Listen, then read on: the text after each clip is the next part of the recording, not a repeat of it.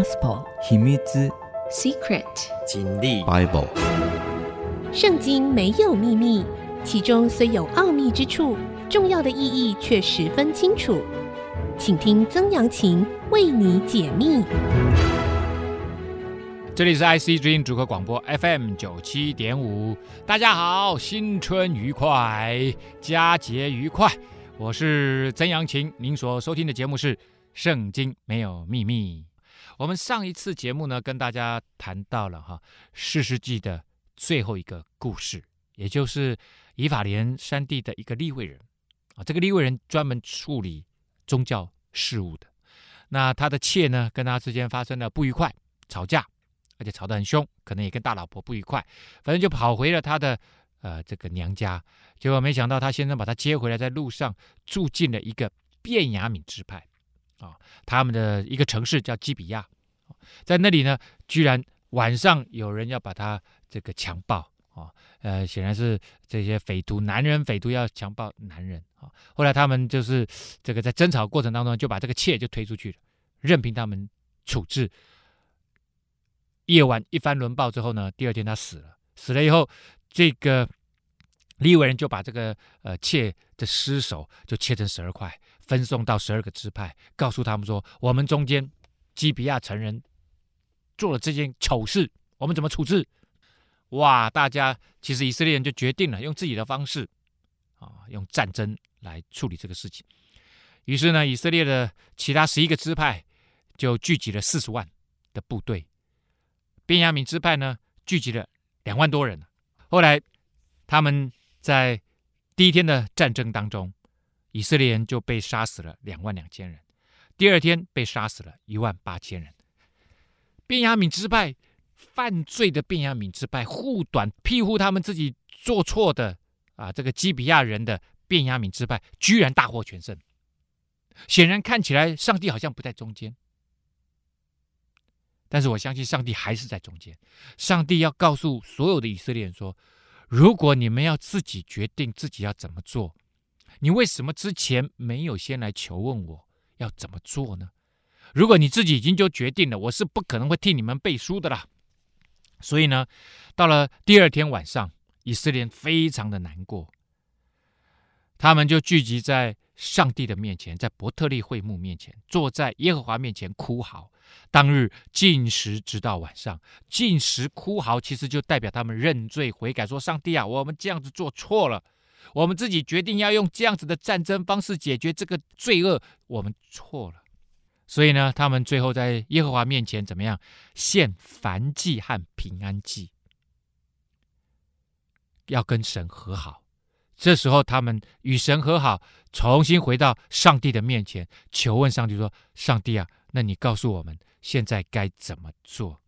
啊，该怎么做？”那时候，神的约柜在那里。哦，约柜会放在会幕，所以当时的会幕呢，就放在伯特利。亚伦的孙子以利亚撒的儿子菲尼哈侍立在约柜前。好，所以呢，菲尼哈都还活着，他是大祭司。我们知道亚伦支派是个大祭司，所以以利亚撒的儿子菲尼哈，所以亚亚伦的孙子这时候当大祭司，服侍在约柜前面。哦，其实只有大祭司可以进到约柜啊。因为约柜是放在那个会幕的至圣所里面，所以这个时候应该是四世纪的比较早期啊。所以你可以想象，以色列人进到迦南地这块土地上面，发现，哎呀，他们这些人都有这个什么，都有刀兵武器，所以他们很快的时间，他们也学会了啊。以色列也学会了使用这个铁器啊。以色列人就问耶和华说。我们应当再出去与我们的弟兄便雅悯人打仗呢，还是罢兵呢？啊，还是就就就不打了啊？所以现在打仗已经不是他们唯一的选项了。他们现在就重新来过，问上帝说：“我我们还还要打仗吗？还是根本就不要打了？”所以这时候再问上帝啊，然后由大祭司菲尼哈就来做最后的决定。耶和华神说：“这个时候，透过大祭司就说：‘你们应当上去，因为明日我必将他们交在你们手中。’啊，所以以色列人哇，他们当然获得上帝的认可了，因为因为他们他们把这个要不要打仗的主权已经交在上帝的手里面，上帝到底该怎么办？请你说吧。啊，呃，我不打仗也没关系，但是你告诉我们方法。结果上帝最后还是决定说打仗。为什么？因为我相信上帝认为便雅悯人他们这样子的态度是要被惩罚的。基比亚人固固固然要被惩罚，可是便雅悯人你们护短也要被惩罚啊。所以以色列人呢，就从上帝那里得到了智慧啊，在基比亚的四围就设下了伏兵啊。第三日，以色列人又上去攻打便雅悯人，在基比亚前面摆阵。和前两次一样，啊，便雅悯人也就出来迎敌了，结果就被引诱离开他们的城，在田间两条路上，一条呢通往伯特利，一条呢通往基比亚，像前两次一样，动手杀死以色列人约有三十个人，啊，这以色列人诈败啊，啊，然后逃啊逃啊逃啊逃，然后便雅悯人追啊追啊追，追到后面的三十个人就把他们杀了。便雅悯人说，他们仍旧败在我们面前呢。但是以色列人说：“我们不如逃跑，引诱他们离开城到路上来。”所以呢，就开始往前逃。然后便雅悯人继续追，追，追到那个呃田间荒凉的田间的那个路上来了。好，以色列众人就起来，在巴利他玛摆阵。以色列的伏兵就从玛利加巴埋伏的地方冲上前去。由以色列人中的一万精兵来到了基比亚前接战。态势甚是凶猛啊！好，有一大部分的便雅悯人被引开了啊。这时候呢，以色列人就回过头来摆阵，然后中间有伏兵从玛利加巴这个伏兵就围过来啊，所以这个便雅悯支派的大部分的军队已经被围起来了。另外有一万的人就来到了基比亚，因为他们已经被。引诱离开了基比亚城，所以呢，另外的一支伏兵，一万的精兵啊，就来到了基比亚门前啊，态势很凶猛啊。便雅敏却不知道灾难已经临近了。耶和华使以色列人就杀败了便雅悯人啊。那一天，以色列人杀死便雅悯人两万五千一百人，都是拿刀的。于是便雅悯人知道自己败了。先是以色列人，因为靠着在基比亚前所设的伏兵，就在便雅悯人面前诈败。伏兵急忙就闯进了基比亚，用刀杀死全城的人，把整个城的人都杀了。哦，因为你们呃犯下这么可怕的罪，然后还不愿意承认错误，而且还让导致以色列人啊、自相残杀，太可恶了！啊，全城的人都杀了。以色列人预先同伏兵。约定在城内放火。他说：“你们这些伏兵杀到基比亚城里面去的时候，就放火啊！放火呢啊，以烟气上腾为号。哎，我们看到烟气上腾了，哦，好像那个呃，在沙漠里面放那个狼烟一样啊！只要一上来，我们就知道了，你们已经战胜了基比亚，占领了基比亚。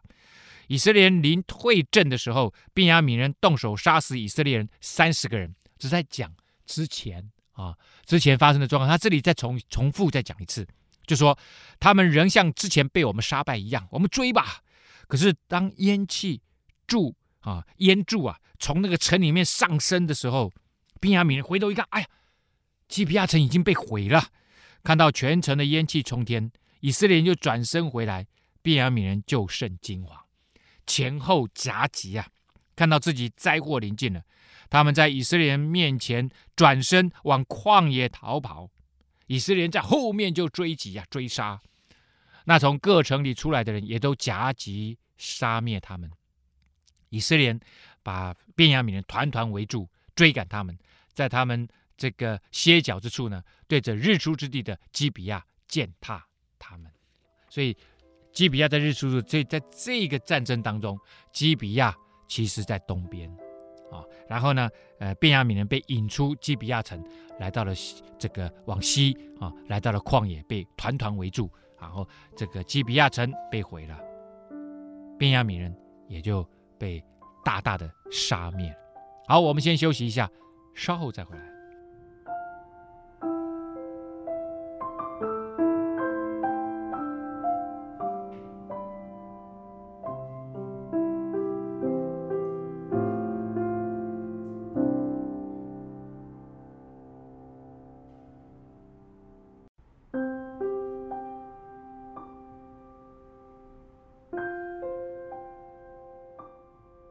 欢迎您回到《圣经没有秘密》，我是曾阳晴哈。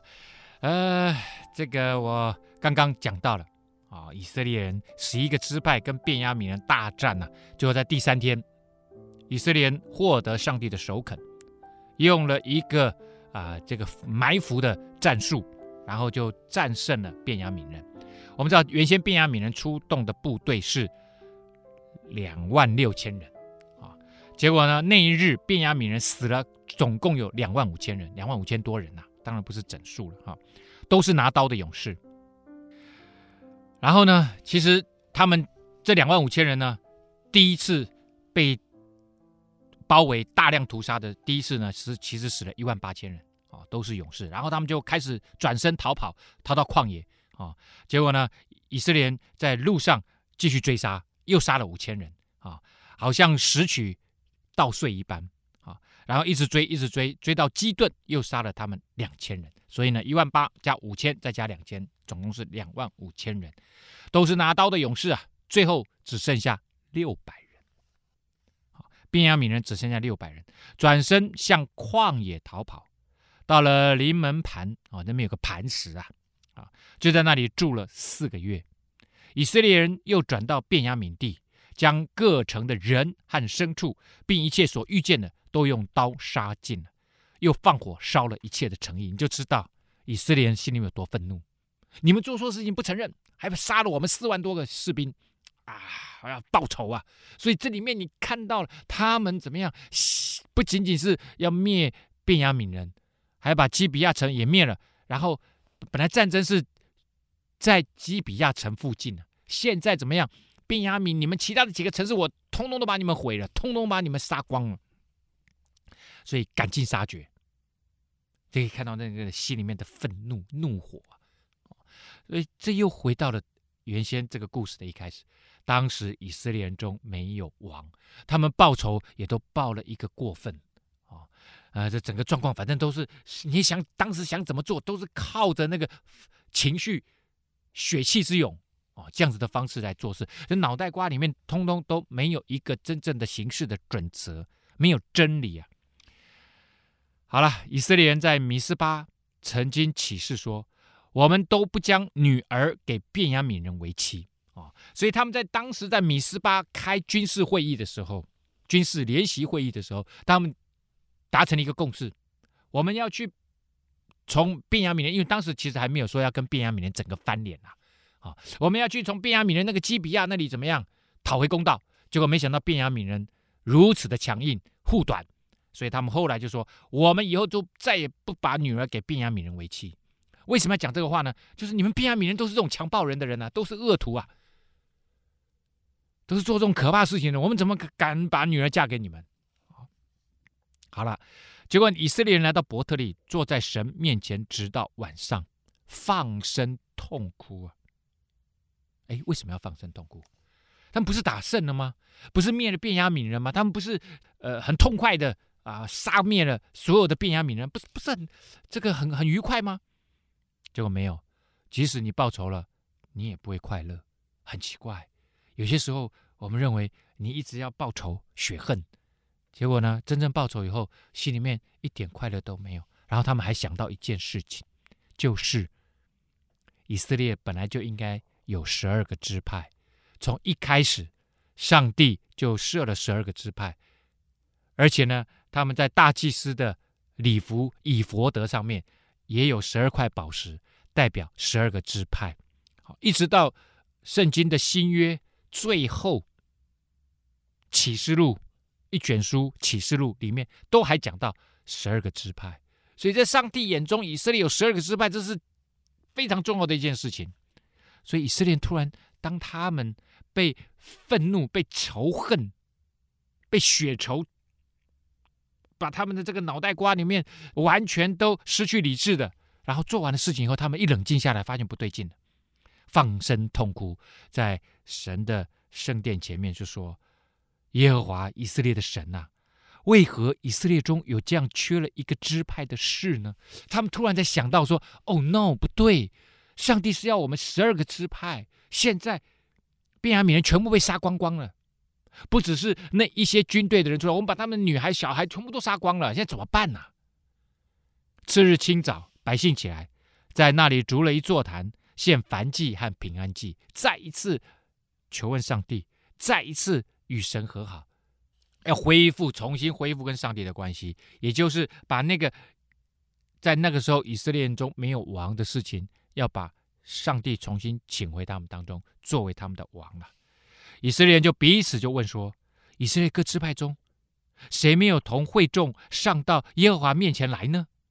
先是以色列人起过大誓啊啊，这起誓啊，发誓还说发的大誓哈，他不是小的。凡是不上米斯巴来到耶和华面前的人，必将他治死。所以当时他们把那个切有没有切成十二块，到处分送，说谁不来米斯巴跟我们开会的，我们就把谁治死。也就是每一个城、每一个村落，啊，反正有领袖的，都要派那个领袖来开这个会。为什么呢？因为以色列人这时候他们开这个会，为他们的弟兄便雅悯后悔了，说：如今以色列人中绝了一个支派啊，而他们想说，我们怎么救？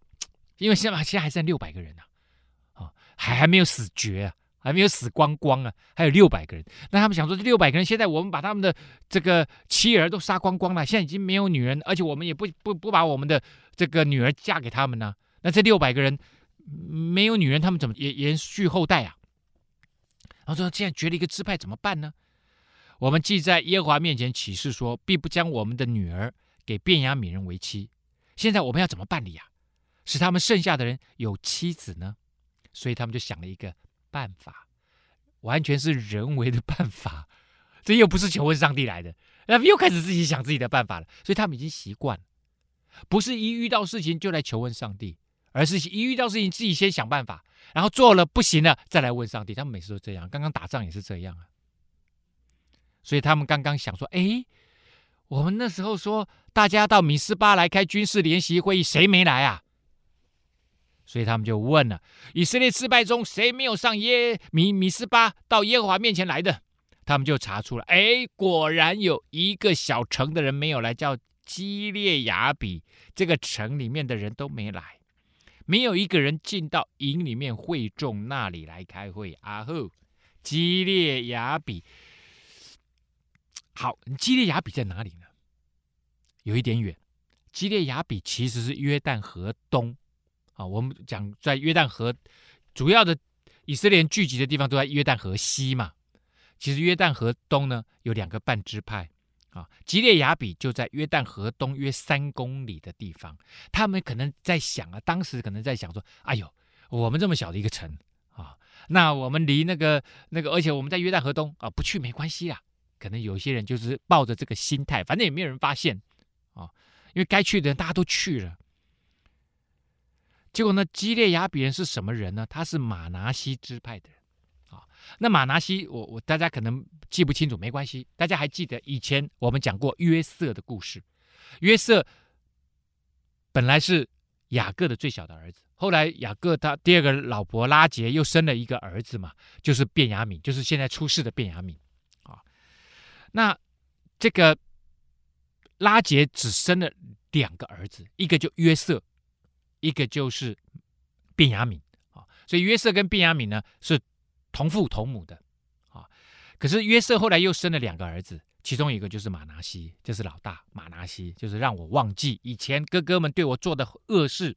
马拿西，所以呢，马拿西跟便雅悯，便雅悯是马拿西的叔叔，所以你知道，对基列雅比人来讲，他说我们是马拿西支派，我跟我们的叔叔那个支派，其实我们是都是同母同父来的。啊、哦，所以他我在想，他们心里面也想说，我我我们才不要去帮你们呢，哎哦，你们要去打变阳明，我才不要去打呢。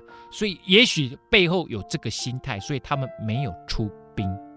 究竟找出基列雅比，事情会如何发展呢？我们休息一下，稍后回来。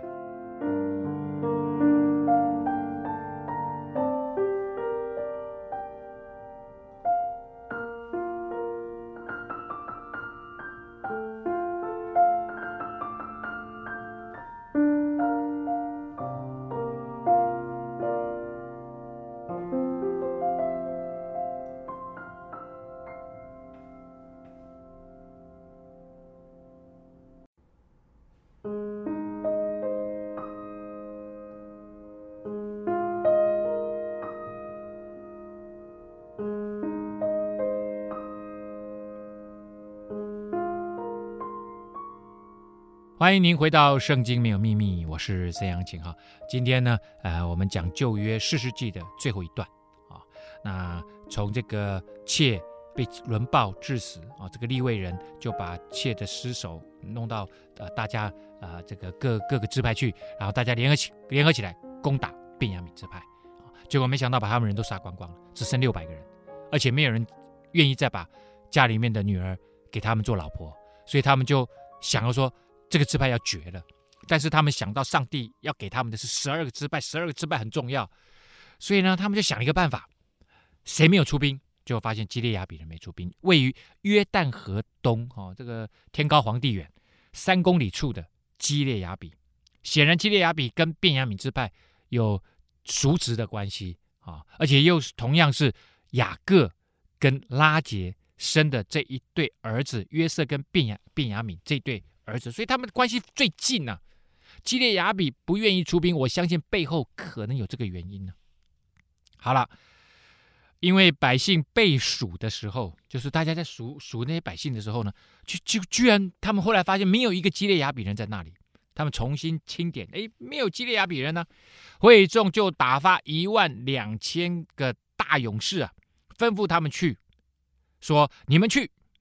用刀将吉列雅比人连妇女带孩子都击杀了。哎呀，好可怕！你看看吉列雅比人有犯什么罪吗？没有。这件事情他们有先问上帝说：“我们怎么处置吉列雅比人？”他们没有一起来打仗。上帝，我们该怎么办？说不定上帝说他们本来就不用出来啊、说不定上帝根本就不想处置他们。可是他们没有，他们就先派了一万两千人，所以又回到什么固态复萌。他们真的不知道，已经太久了。他们不知道怎么样每一件事情好好的来问上帝。他们就派了一万两千个勇士啊，说要把他们的连妇女带孩子都击杀了。所当行的就是这样，要将一切男子和已嫁的女子进行杀戮。大家看到没有？他说把这个城都杀光光，妇女孩子杀光光，把男人也杀光光，只有一种人不杀光光。留下一种人，就是没有出嫁的女子，好坏。于是他们到了基列雅比人当中，遇见了四百个未嫁的处女，把其他的都杀光了，就带着这四百个没有杀的处女，带到迦南地的示罗营里面。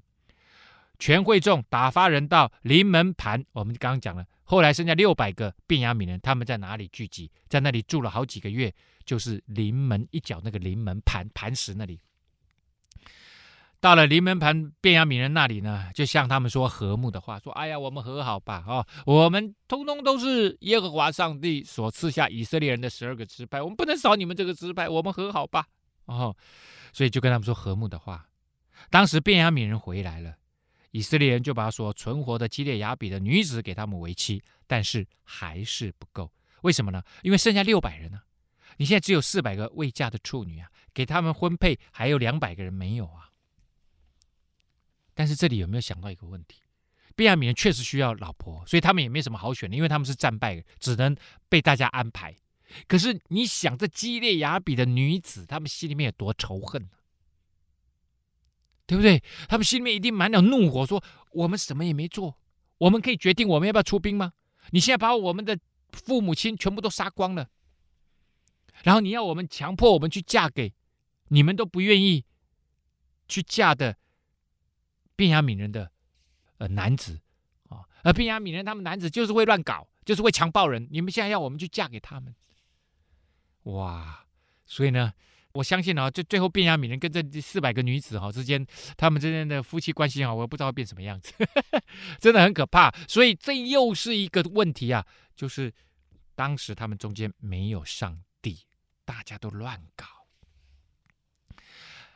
因为只要你没有上帝作为生命中最后的那一个裁判者，人真的只会自我中心。你有你的自我中心，我有我的自我中心，大家都自私自利，然后大家就互相乱搞啊！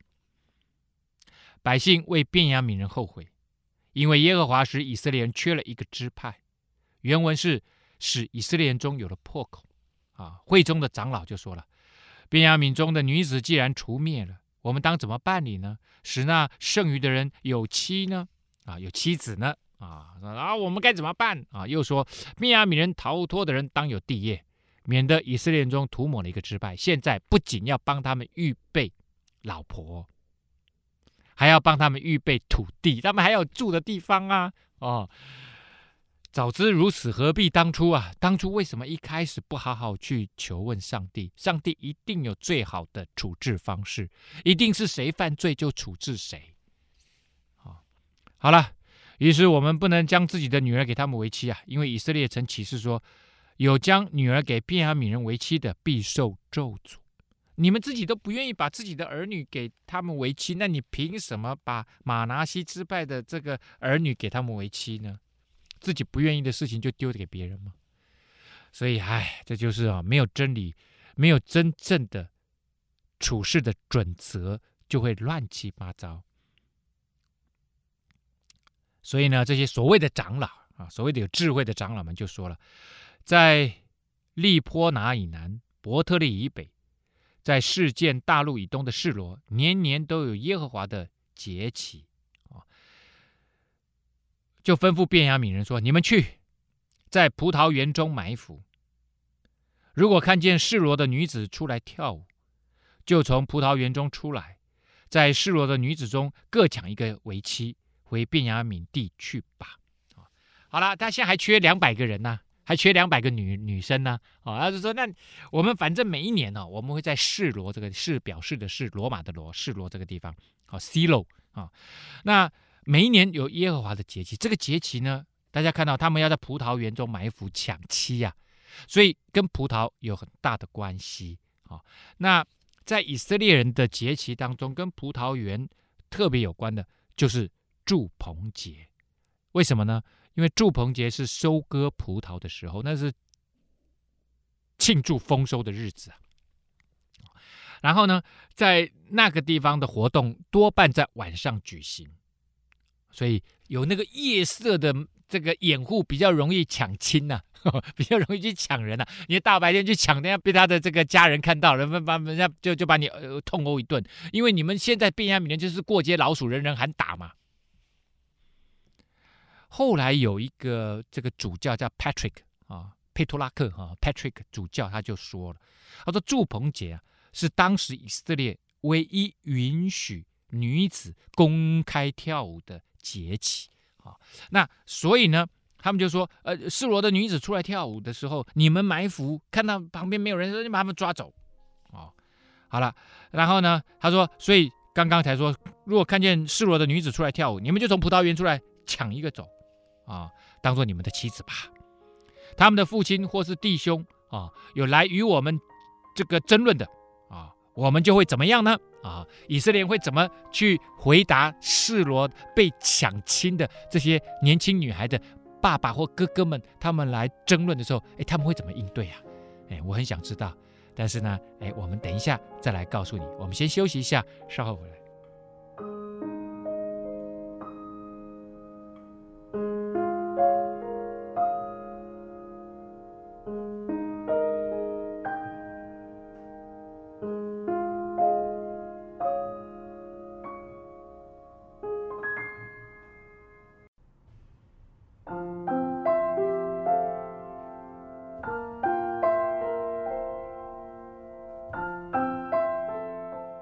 欢迎您回到《圣经没有秘密》，我是曾阳晴哈。好，那刚刚讲到了啊，呃，以色列人呢，他们想维持十二个支派，几乎几乎已经把基比亚人犯罪、便雅悯人护短，他们为了这件处理这件事情，几乎就把便雅悯支派整个都灭尽了，只剩六百个男人，帮他们呢在基列雅比那个地方找到了四百个女人。啊，这四百个女人是把他们几乎把基列雅比这个城都灭了，把男人女人都杀光光，把小孩子杀光光，留下了四百个处女，啊，然后呢给他们当老婆，还差两百个，差两百个呢，他们又想了一个点子啊，就是反正看谁倒霉啊，啊，就是讲说那祝棚节的时候，我们会在示罗那个地方有大型的聚会，大型的庆祝会啊，就让你们在这个女生出来跳舞的时候，你就抓走。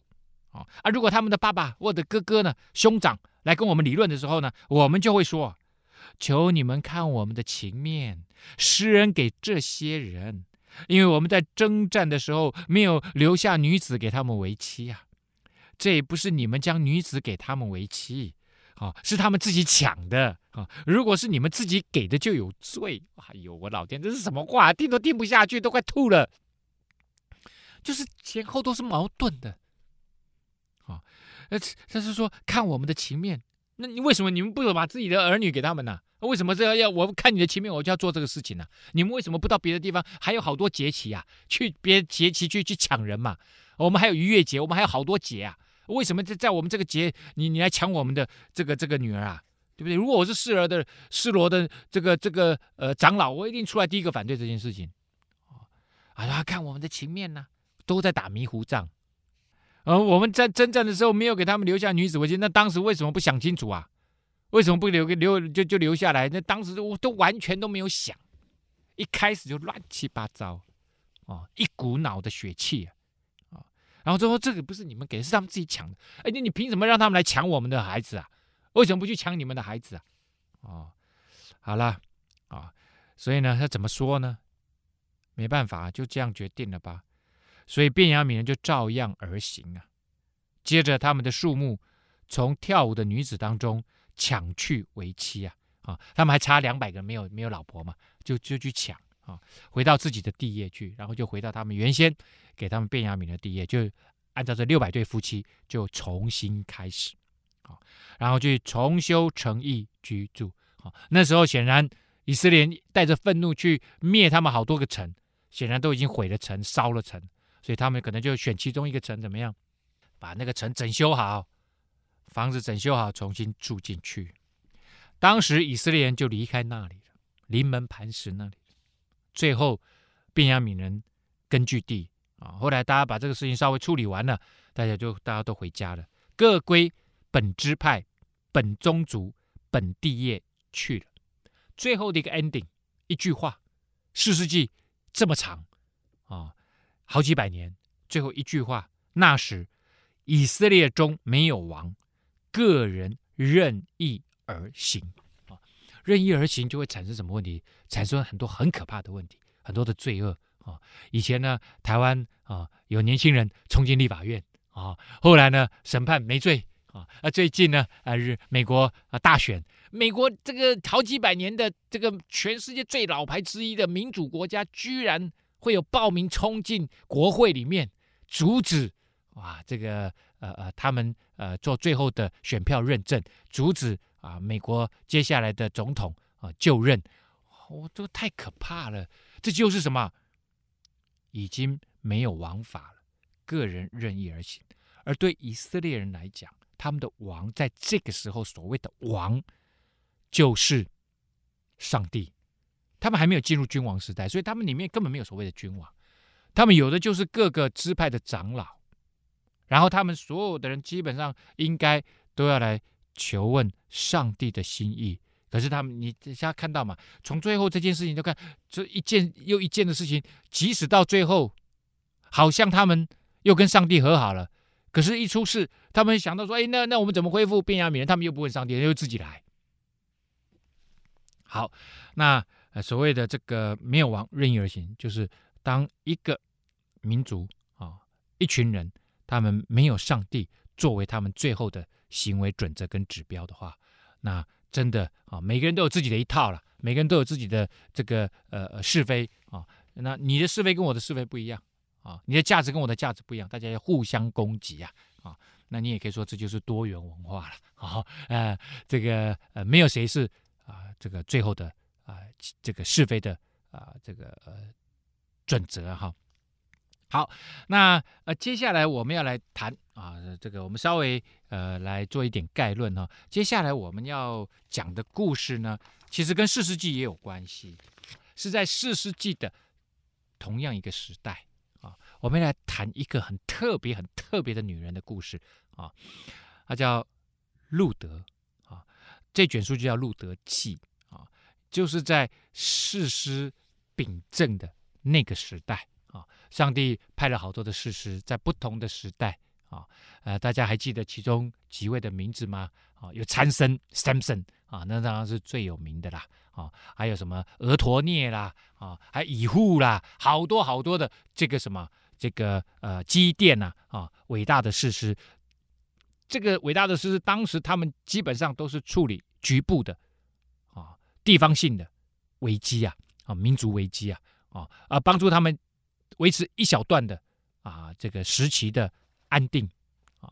可是呢，等到他们一死，没有多久，其实以色列又故态复萌，又过上一个没有上帝、跟上帝呃没有关联，而且进入罪恶啊。通常他们进入罪恶没有多久，他们就会啊这个呃衰弱。然后又被外族欺欺侮，这样子的一个状态啊。那上帝特别在呃四世纪之后呢，啊、又写了另外一个故事啊，就叫做路德记，写一个女人的故事。而这个女人呢，她还不是以色列人，她其实当时对以色列人来讲，她就是外国人哈，就 就是外国人呐、那这个外国人呢，反而她呃寻求上帝，跟随上帝这样的一个女生。啊，然后因着她对上帝的信心，上帝翻转他的人生。其实他前前半段的人生其实蛮苦的，啊，蛮苦的。可是上帝因着他愿意寻求上帝，跟随上帝，啊，上帝呢就让他不仅他的这个后半生找到了很好的归宿，啊，而且呢他还成为以色列最伟大的君王大卫王的。祖先啊，应该是曾曾祖母吧，啊，好几代的这个祖先啊，那就是这样子的一个女士。上帝他特别提出路德，是告诉这个呃呃所有的愿意相信上帝的人啊，上帝不是只看重那些台面上的人物，也不是只看重所谓的某一种性别男人而已。其实上帝看重每一个愿意追随他、寻求他、依靠他。跟随他的任何一个人，他尊重每一个人的自由意志。只要你愿意跟随他，上帝会让你从咒诅当中成为一个蒙受祝福的人，而且是大大的蒙福，走蒙福人生的旅程。好，我们今天的节目呢，到这个地方要告一个段落了。我们下一次会跟大家来分享《路得记》，圣经没有秘密。我们下次再会。